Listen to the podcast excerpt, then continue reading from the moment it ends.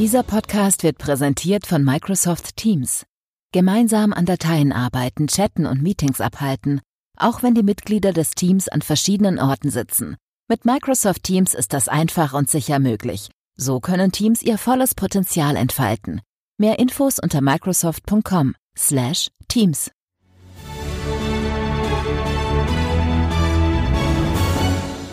FAZ Digitech. Guten Tag, liebe Hörerinnen und Hörer, zu einer neuen Folge unseres FAZ Digitech Podcasts.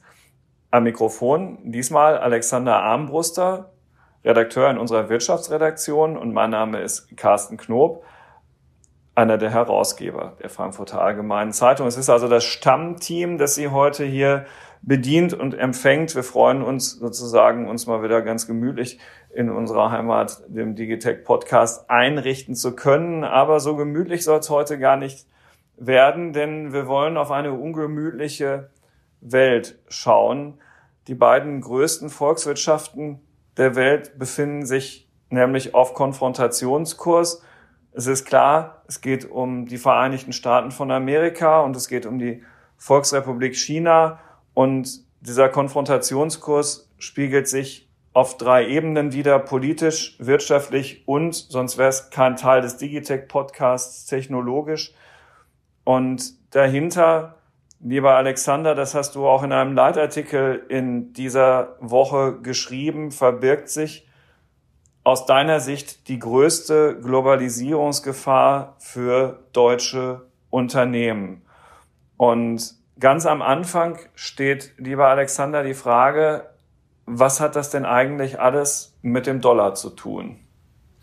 Ja, ähm, also vielleicht erstmal ganz kurz geantwortet mit einem Satz, warum ist es die größte Gefahr aus meiner Sicht?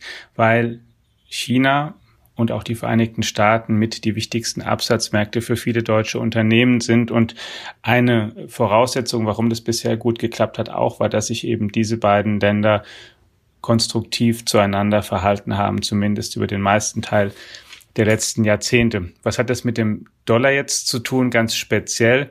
Oder mit der, ich sag's mal, breiter Konstruktion der Globalisierung insgesamt? Wenn wir sehen, nach dem Zweiten Weltkrieg gab es ein, ich sag mal, informelles Agreement, also da ist nie ein Vertrag unterschrieben worden oder so, aber der Dollar hat sich als Weltwährung etabliert, infolge des Kriegs und auch die Institutionen, die die Globalisierung ermöglicht haben, zum Beispiel noch mit der Internationale Währungsfonds oder dann die, die GATT-Abkommen, die in der WTO gemündet haben, sind im Grunde Fortsetzungen davon.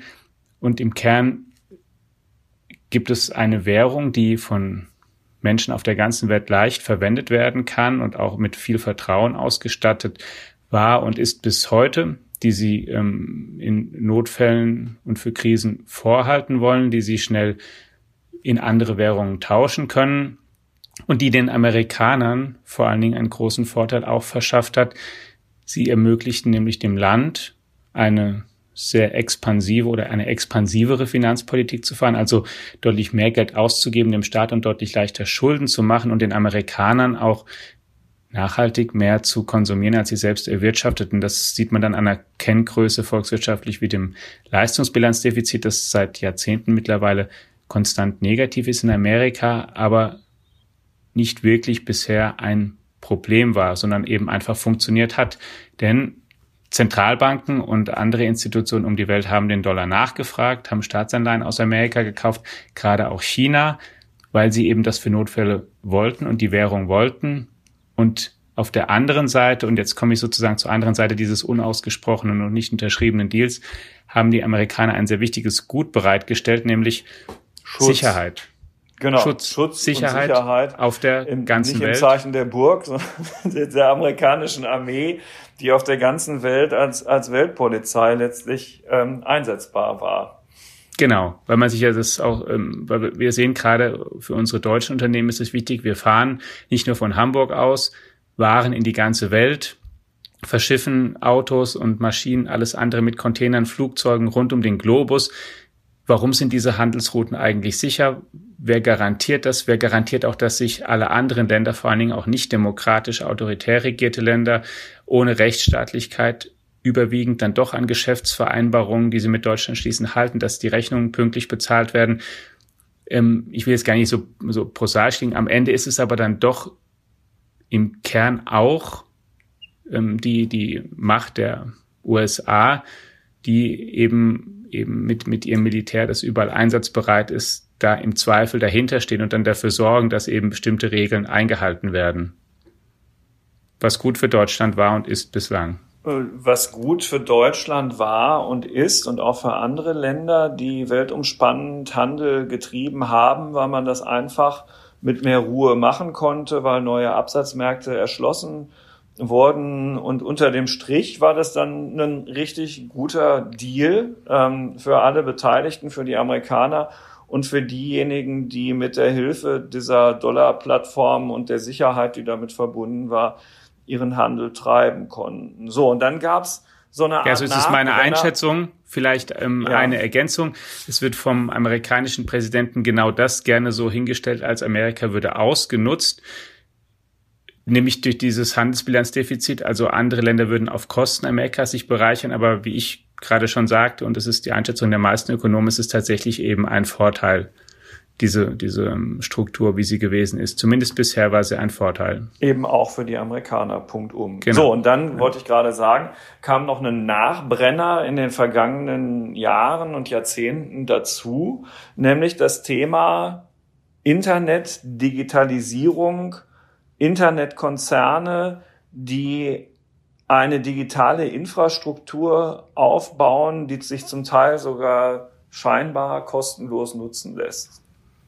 Ja, ganz genau. Das ist im Kern, also du nennst es ja gerne, davor habe ich das Wort auch zumindest von dir zum ersten Mal gehört, vor allen Dingen dann das Mitmach-Internet, also nicht das World Wide Web seit den 90er Jahren, sondern vor allen Dingen seit der Jahrtausendwende, ähm, die auch ähm, die Möglichkeit da selbst zu interagieren, viel mehr soziale Netzwerke, Blogs und ähm, Verkaufsplattformen und so weiter, die bereitgestellt wird zum, also ich weiß kein anderes Beispiel in der Geschichte, dass so umfangreich wichtige Infrastruktur von privaten, gewinnorientierten Unternehmen bereitgestellt, weiterentwickelt und verbessert wurde kontinuierlich, die tagtäglich so viele Millionen Menschen rund um die Welt nutzen, beruflich wie privat und bislang auch, würde ich sagen, als durchaus funktionierendes libertäres Experiment.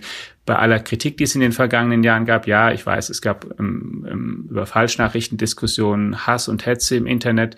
Ähm, ich will auch das gar nicht verschweigen. Ich glaube unterm Strich aber auch, dass trotz allem diese Technologie ähm, auch positiv sich ausgewirkt hat bislang und dass sie eben auch geholfen hat, die Globalisierung voranzutreiben, weil das ja genau die Kanäle sind, auf denen sich eben Unternehmen und auch Privatleute rund um den Globus austauschen können. Sie müssen eben auch nicht mehr unbedingt Briefe schreiben, sondern sie schreiben halt eine Mail, sie schicken Daten. Forscher tauschen sich natürlich darüber aus und ähm, verbinden sich sozusagen und, und lernen sich besser kennen und finden ein besseres Verständnis vielleicht auch von Gemeinsamkeiten, was ja sehr wichtig ist auch dafür, dass eine dauerhaft stabile internationale Beziehung sich aufbaut. Da geht es ja nicht nur darum, dass man formal Verträge schließt, sondern auch, wie sich wirklich dann Menschen, einzelne Menschen, Unternehmen in verschiedenen Ländern verstehen, was sie für eine gemeinsame Grundlage finden. Und da hilft diese Technologie.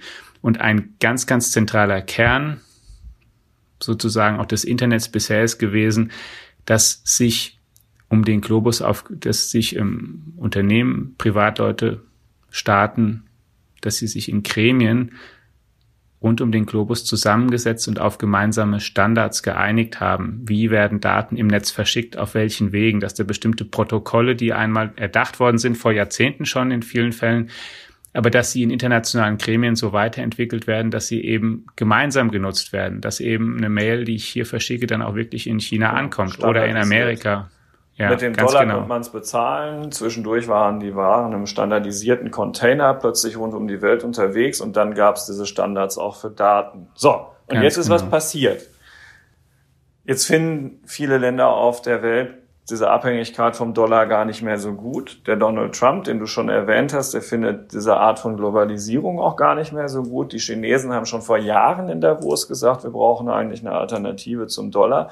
Jetzt haben sie noch einen Präsidenten in den Vereinigten Staaten, der ihnen, ähm, wenn man so will, das äh, abverlangt, dass sie auf dem Weg äh, voranschreiten müssen. Und dieser Präsident macht außerdem noch eine Politik, die dazu führt, dass das Internet eben nicht mehr diese gemeinsame Plattform ist, sondern dass es sich aufzuteilen scheint in ein chinesisches Internet, in ein amerikanisches Internet, in ein russisches Internet, möglicherweise auch in ein europäisches Internet mit eigenen Datenschutzstandards, mit eigenen technischen Anforderungen und mit einer ähm, staatlichen ähm, Regulierung, die dazu führt, dass möglicherweise ein Unternehmen wie Huawei ähm, gar keinen Marktzugang mehr hat, obwohl im Moment die Mobilfunknetze davon auch in allen westlichen Ländern abzuhängen scheinen. Das heißt, jetzt, und das ist dann ja auch einer der Gründe, warum du diesen Text geschrieben hast und warum du überhaupt diese Analysen vorgenommen hast, ändert sich gerade ganz viel von dem, was in den vergangenen Jahrzehnten unseren Wohlstand begründet hat.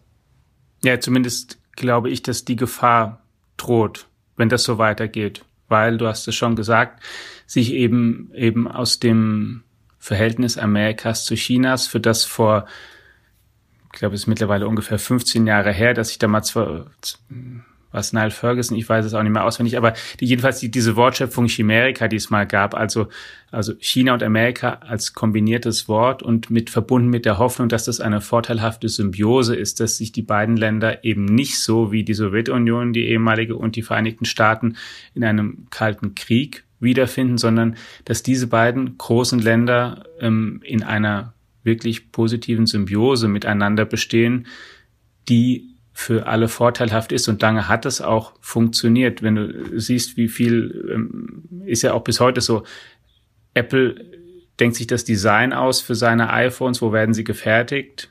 China. In China.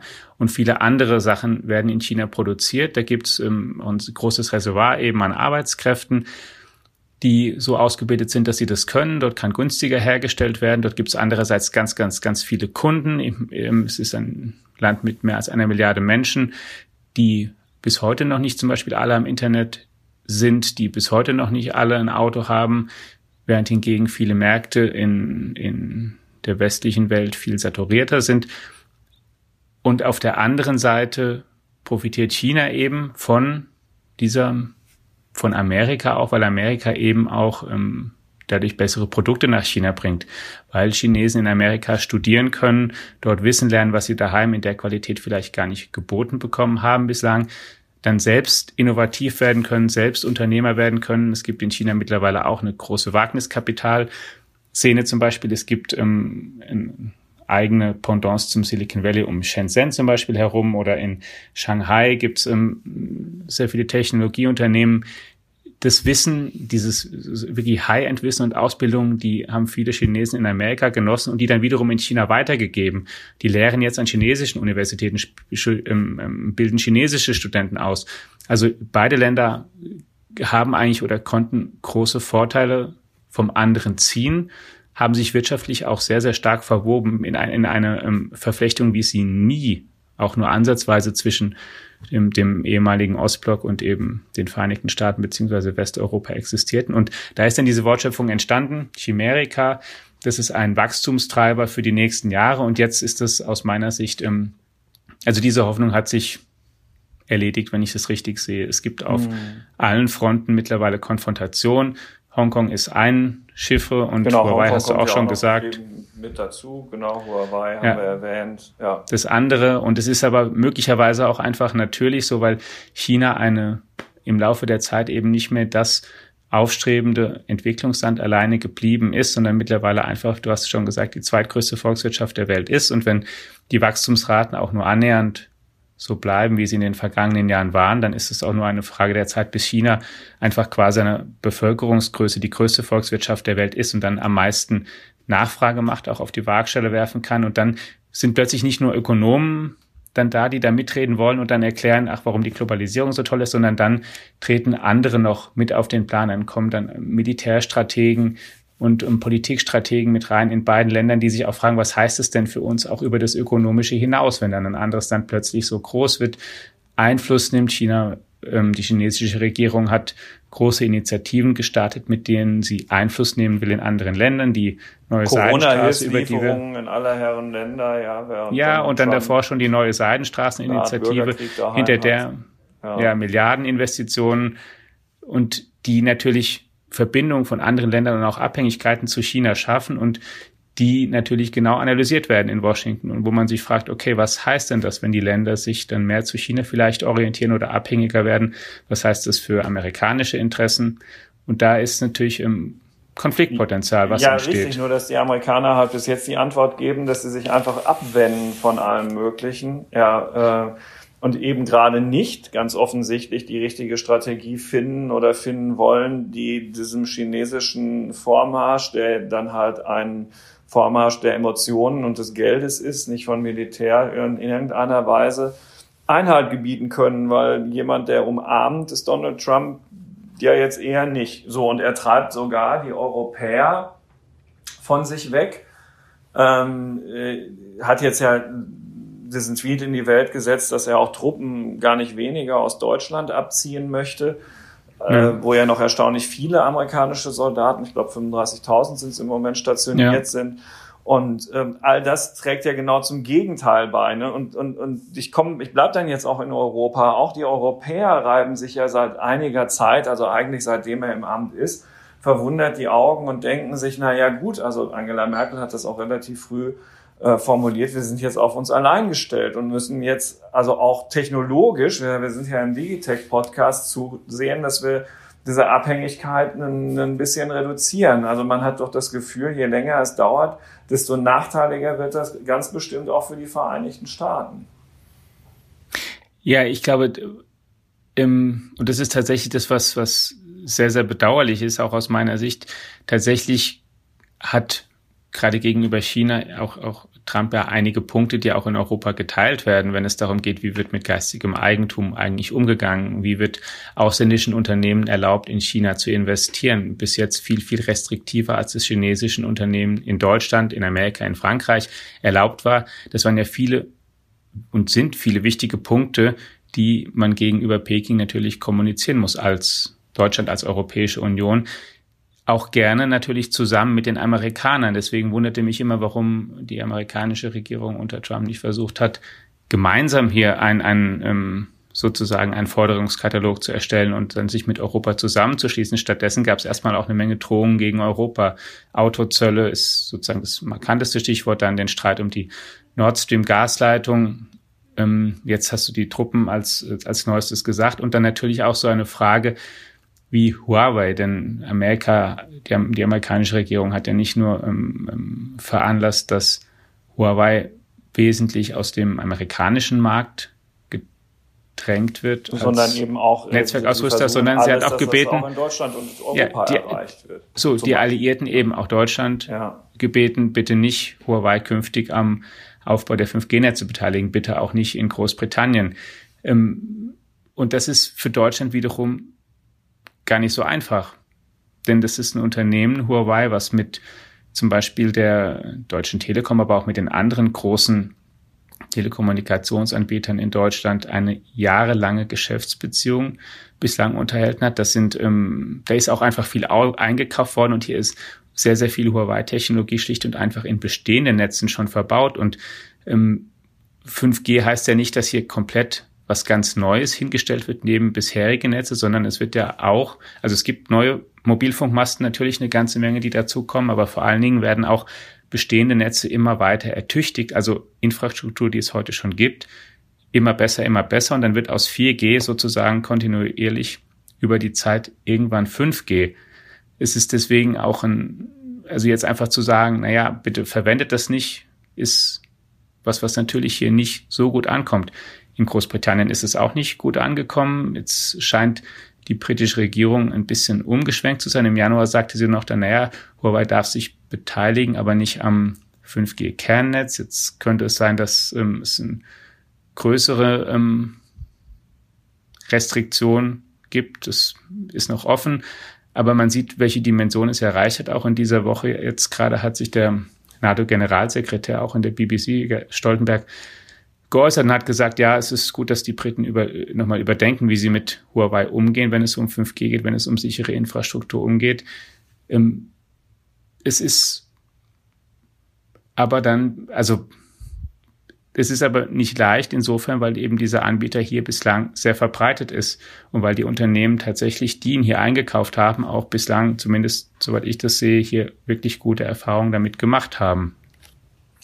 Also man könnte es auch sagen, die Deutschen können gar nicht darauf verzichten. Also und sie wollen es auch nicht. Die, die ähm, Zusammenarbeit wird als gut beschrieben. Das Bundesamt für Sicherheit in der Informationstechnologie kann kein Haar in der Suppe finden und ähm, eine, eine Vodafone in Deutschland sagt ganz klar, wir brauchen die, eine Telekom sagt ganz klar, wir brauchen die und von Huawei heißt es ja auch, wir, sind langfristige Partner. Das geht in der Entwicklung eines solchen Mobilfunknetzes überhaupt gar nicht anders. Und das kann ja nur auf Vertrauen gebaut sein. Und der chinesische Staat hat bei uns überhaupt gar keine Aktien im wahrsten Sinne des Wortes, weil das mhm. Unternehmen gehört äh, den Mitarbeitern. Ja, also ähm, ja, und es ist natürlich, ich meine, es gibt auch natürlich ist der Punkt immer die Frage, wie, wie sicher ist denn, ist denn digitale Infrastruktur? Und zwar kannst du dann, wie sicher ist Hardware, wie sicher ist Software? Natürlich kannst du versuchen, da sogenannte Backdoors einzubauen. Natürlich kannst du versuchen, ähm, Spionagetools zu, zu ähm, einzurichten, die vielleicht mal ausgenutzt werden können. Die Frage ist natürlich, ähm, was sind die anfälligsten Sachen? Da gibt es auch in Amerika eine Diskussion. Ist es wirklich die Hardware? Hardware-Komponenten können schon überprüft werden. Huawei zum Beispiel hat in, in UK, aber auch hier in Deutschland eben legt es ja hier Quellcode offen, hat hier Labor eingerichtet, Labors, die die nachprüfbar machen sollen für deutsche Experten, auch von den entsprechenden Behörden, wie, wie die Technologie ist, die sich das angucken können. Jetzt können wir sagen, na gut, vielleicht sind die so geschickt, dass unsere Leute das nicht entdecken. Ähm, ist es so? Weiß ich nicht, ich kann jetzt nur spekulieren. Ähm, ist andere Technik sicherer von anderen Anbietern? Den großen Knopf, mit dem man dann sozusagen komplett Deutschland vom, vom, vom Internet nehmen kann, den, soweit ich es verstehe, den gibt es nicht, den wird es auch so nicht geben. Ist halt eine Frage, wie hoch man die Risiken einschätzt und muss das abwägen mit dem, ähm, was es, ähm, was jede Entscheidung dann kostet. Denn klar ist auch für Deutschland, und das ist eben einfach ein Unterschied, ähm, und deswegen habe ich auch geschrieben, es ist eine große Globalisierungsgefahr, für deutsche Unternehmen ist der chinesische Markt viel, viel wichtiger in Relation gesehen als für amerikanische Unternehmen. Die Amerikaner haben einen sehr großen Heimatmarkt und die Amerikaner sind, wenn wir mal vom, vom Export von iPhones Klar. zum Beispiel absehen, haben sie auch jetzt nicht so viele, so exportstarke Güter, also immer relativ also betrachtet. Volkswagen jetzt zum Beispiel total vom chinesischen Markt. Ja, deutsche Maschinenbauer. Ja ähm, und so. es ist doch klar, wenn Deutschland klar. heute hingeht ja. und sagt, ähm, chinesische Anbieter ähm, werden hier nicht mehr zugelassen, dass es irgendeine Vergeltung vielleicht gibt oder irgendeine Reaktion aus Peking, das, ähm, da muss man ja gar nicht studiert haben, um sich sowas auszumalen. Ja, ganz genau. So, aber, aber, und ähm, das erwähnst du in deinem Stück halt eben auch, es ist eben nicht nur eine technologische Investition ähm, und nicht nur ähm, ein gewisser Mut, jetzt Huawei treu zu bleiben, sondern wir müssen auch investieren. Und zwar sehr, sehr wahrscheinlich sehr viel stärker in unsere eigene Sicherheit auch, weil uns die Amerikaner möglicherweise als nicht mehr ganz so hundertprozentig verlässlicher Partner abhanden kommen, richtig? Ja, und dann, und auch weil sie natürlich, ich meine, das kommt auch bisschen dazu, das hängt auch nicht so sehr an der jetzigen Regierung. Ich ehrlich gesagt glaube, dass auch viele Amerikaner auch es einfach satt haben. Auch die, die ähm, militärischen Einsätze in den letzten 20 Jahren viele einfach satt sind und auch nicht mehr Weltpolizist spielen wollen. Und das, ich meine, das kann ich auch verstehen natürlich, ja, wenn ich Klar, immer die. Die müssen sowieso die, sehr viel stärker, nicht, dass wir ja, missverstanden die, werden, wenn die Amerikaner nee, mehr in genau. die Bildung ihrer Bevölkerung investieren würden, wäre sowieso ja. vielen Menschen gedient. Und, und ja. so und weniger ähm, weniger Weltpolizei, weil es sind dann, weil, weil und dann, dann jedes Jahr so und so viel tausend Tote nach, nach Hause transportiert werden. Das belastet natürlich ein Land und das und, und fragt natürlich auch ein Land irgendwann dann auch zurecht, warum müssen das immer wir sein und dass dann ähm, der Impuls kommt hier, wir teilen das jetzt besser auf und vielleicht macht ihr mehr, dann ähm, also da, da ist schon eine Rat so dahinter. Die Frage ist, was dann halt sozusagen insgesamt dann daraus folgt. Also ich würde schon denken, wir natürlich, wir müssen mehr für unsere eigene Sicherheit tun. Deutschland am besten auch Europa insgesamt. Es ist natürlich schwer, das zu koordinieren, weil hier eben viele Nationalstaaten in einem Staatenverbund leben und sich damit naturgemäß schwerer tun. aber ich glaube, dass da kein Weg dran vorbeiführt. Und es kann, das ist auch was, was ich versuche anzudeuten, auch möglich sein, dass es einigermaßen kostengünstig geht und auch was, was man vielleicht auch mit, mit ähm, auch für Amerika okay ist.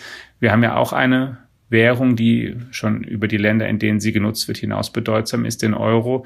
Wenn man versucht, ihn die Bedeutung noch ein bisschen mehr zu steigern und den Einsatz und zum Beispiel mehr Außenhandel, europäischer Außenhandel wird auch noch in einem nicht kleinen Anteil oder gerade im Rohstoffbereich in Dollar abgewickelt. Wenn man das in Euro schaffte und dann vielleicht auch erreichte, dass ähm, zum Beispiel in den, in den Währungsreserven auf der Welt ein paar mehr Euro liegen und ein bisschen weniger Dollar möglicherweise, dann die Finanzierungsbedingungen hier leichter werden, dann kann man das sozusagen auch nachhaltig bezahlen, ohne dass man jetzt hier gravierend Steuern erhöhen müsste. Es, also ich bin jetzt nicht, das, das ist kein Allheilmittel, aber sozusagen, dass man die Tendenz, dass man in die Tendenz geht, das ist was, was man vielleicht dann durchaus versuchen kann. Und damit möglicherweise sogar auch auf ein gewisses Wohlwollen in Washington stößt. Wo ist die Chance ähm, in all dem? Ähm, ist es möglich, dass wir das in Europa so hinkriegen, dass wir uns am Ende dann doch nicht für eine Seite entscheiden müssen, für China oder Amerika? Also es wäre zumindest, ist Stand jetzt meine Hoffnung, weil ich glaube, dass wir, wenn wir uns für eine Seite entscheiden müssen, auf jeden Fall einen sehr hohen ökonomischen Preis zumindest bezahlen. Ich weiß nicht auch nicht, was dann passiert mit den mit den Absatzmärkten endgültig. Die die ähm, man kann auch natürlich in, in auch bestimmte Umgangsformen um, finden, wenn, wenn die Rivalität größer wird. Das ist ja klar. Das haben am Ende ja auch die Amerikaner mit der Sowjetunion geschafft. Ja, da war ja auch kein, keine komplette Funkstille, sondern da, trotz der großen Anspannung gab es dann bestimmte Kanäle, die etabliert wurden und auch der Warenhandel ist ja nicht auf Null ähm, zum Erliegen gekommen. Aber ich glaube, es wäre für uns, ähm, ist es zumindest was, was wir versuchen sollten zu vermeiden. Und jetzt ist die Frage, wie geht das?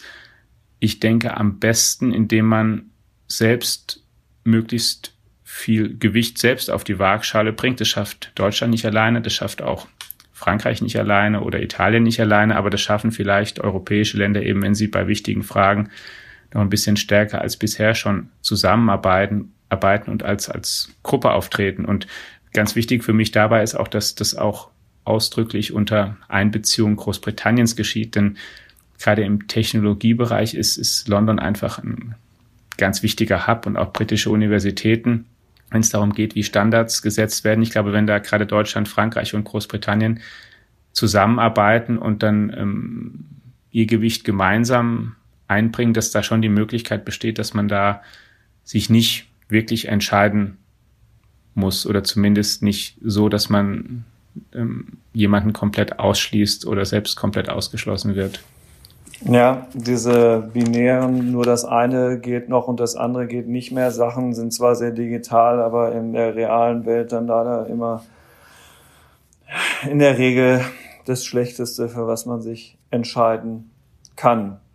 Ja, Tja. wie gesagt, und es ist ja gerade für uns ist es immer zum Beispiel ein Thema, das ähm, da wiederum bin ich jetzt nicht nicht nicht tief genug in, der Technologie drin, aber was ich mal gelernt habe, zumindest so von der Intuition, wenn du jetzt einfach mal 5G nimmst und dir überlegst, werden Fabriken künftig automatisierter arbeiten und, und werden die mit, mit 5G-Netzen ähm, dann auch mit so fabrikeigenen Netzen betrieben, ist ja da auch wichtig, dass es vergleichbare Standards gibt oder möglichst einheitliche. Es, es kann nicht im Interesse sein von, von Volkswagen oder zumindest ist es nicht das preislich günstigste Interesse, dass man hier in Europa einen Standard hat und in China dann, wo man eben auch Fabriken hat, einen anderen Standard und vielleicht in Amerika einen dritten. Darauf so das, klingt, das, das klingt schon könnte so es, nach Wohlstandsverlust.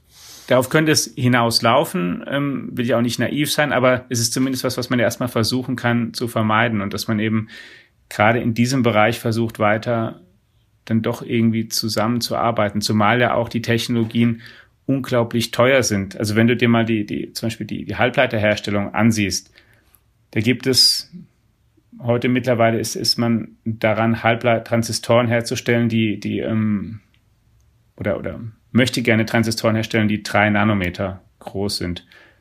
Fünf Nanometer große, die, die stellt man schon her, um da mal zu sagen, was das ungefähr heißt. Also die ähm, Taiwan Semiconductor Manufacturing Corporation, TSMC, die sozusagen das führende Unternehmen sind. Fünf Nanometer große Transistoren bedeutet, dass du ungefähr 170 Millionen auf einen Quadratmillimeter bekommst. Es ist eine unvorstellbare Zahl einfach. Und es ist unglaublich kapitalintensiv. Es gibt drei Unternehmen, die das machen können oder zumindest daran arbeiten. Das sind Samsung, Intel und eben TSMC in Taiwan. Das ist übrigens auch politisch natürlich nicht unbrisant, dass gerade Taiwan ja, ja, ja, ja genau. ist natürlich vor der Küste von China. Es ist auch kein Wunder, dass das eben jetzt im Fokus steht. Es ist da aber die fortschrittlichste Region. Es ist auch ähm, ähm, kein Zufall, dass die Amerikaner versucht haben. Es gab ja jetzt auch das Announcement von TSMC für ähm, glaube, für 12 Milliarden Dollar da in Arizona eine neue Fabrik zu bauen Fabriken in China betreiben die auch, aber sozusagen die High-End-Technik und das, was dann auch im Auftrag für Huawei gefertigt wird, die, die besten, die Kirin Chips, die besten die, äh, Prozessoren, die es gibt, die werden eben in Taiwan selbst gefertigt. Da gibt es einfach drei Unternehmen und das, der Grund ist einfach, dass, dass es sehr, sehr kapitalintensiv ist und, und da dann eben ganz viele nicht mehr mithalten können oder sich vorher schon zusammenschließen mussten. Und dann, und das ist übrigens auch was wieder, was Globalisierung zeigt, wie machen die das eigentlich? Die brauchen dafür diese extrem ultraviolette Lithografie. Also Maschinen, die zum Beispiel also das niederländische Unternehmen ASML, ASML. Mhm. herstellen, die wiederum Laser verwenden, die von Trumpf kommen in Deutschland. Und jetzt haben wir ja auch die Presseberichte gelesen zu Anfang des Jahres, dass die Amerikaner offenbar auch versuchen, ASML dazu zu bewegen, eben ähm, nicht nach China, nicht an den, das beste chinesische Unternehmen, also zum Beispiel nicht an die, die heißen SMIC, Semiconductor Manufacturing mhm. International Corporation, eben da nicht diese Technologie hinzuliefern. Und Technologie heißt eben die Maschinen einerseits und andererseits aber auch nicht die Postdocs oder Ingenieure, die sie haben, um das eben dort feingetunt einzurichten. Weil du eben dann, ähm, weil das eben momentan, das ist einfach sehr umkämpft. Und du brauchst diese Chips aber, um Handys noch besser zu machen, um Modems noch besser zu machen, um Fabriken noch besser zu machen. Und da kannst du tatsächlich einen Vorsprung haben. Das ist ja was momentan zum Beispiel auch, auch eben, was, was auch mir Kalkül zu sein scheint. Deswegen gab es jetzt ja gerade neulich auch diese sozusagen eine neue Sanktionsrichtlinie aus Amerika auch gegen Huawei, eben den, die Bitte an TSMC eben nicht oder zumindest nur sehr eingeschränkt da neueste Technik an Huawei zu liefern, weil das was ist, was Huawei nicht kann. Die können zwar in der Architektur, in der Chip-Architektur sind sie zwar dran, ähm, da noch besser zu werden und vielleicht High-End, aber sie produzieren halt nicht selbst. Das macht eben, eben der Auftragsfertiger TSMC in Taiwan. Und das ist natürlich was, was die, was die Amerikaner sich dann auch ansehen und wo man eben vielleicht noch drei bis fünf Jahre jetzt gerade voraus ist und es auch gerne bleiben möchte. Und an dem Beispiel ASML und Trumpf wollte ich eben jetzt gerade zeigen, dass eben dieses Thema über diesen Kanal auch ganz schnell eben in Europa und in Deutschland landet. Ja. ja, die beiden größten Volkswirtschaften der Welt befinden sich auf Konfrontationskurs, politisch, wirtschaftlich, technologisch. Die wohl größte Globalisierungsgefahr für deutsche Unternehmen. Sagst du, lieber Alexander Armbruster, hast uns das im Digitech Podcast noch sehr viel detaillierter erläutert.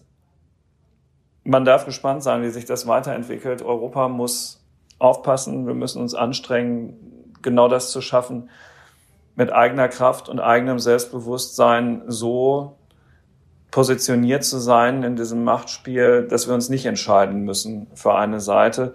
Und ähm, ja, ich danke für den Denkanstoß und ich hoffe, liebe Hörerinnen und Hörer, dass ähm, das für Sie jetzt ein zwar etwas anderer Digitech-Podcast war als üblicherweise, weil halt doch auch etwas politischer, aber eben doch auch im besten Sinne Food for Thought über das Wochenende und in die nächsten Tage hinein. Das Thema wird uns Wochen und Monate lang noch begleiten. Vielen Dank für, für Ihre Wochen und Monate und inzwischen jahrelange Begleitung in unseren Digitech Podcasts und in unserer Digitech App, die Sie in den App Stores finden. Wir freuen uns auf die nächste Woche und wünschen Ihnen bis dahin alles Gute, bleiben Sie gesund. Tschüss.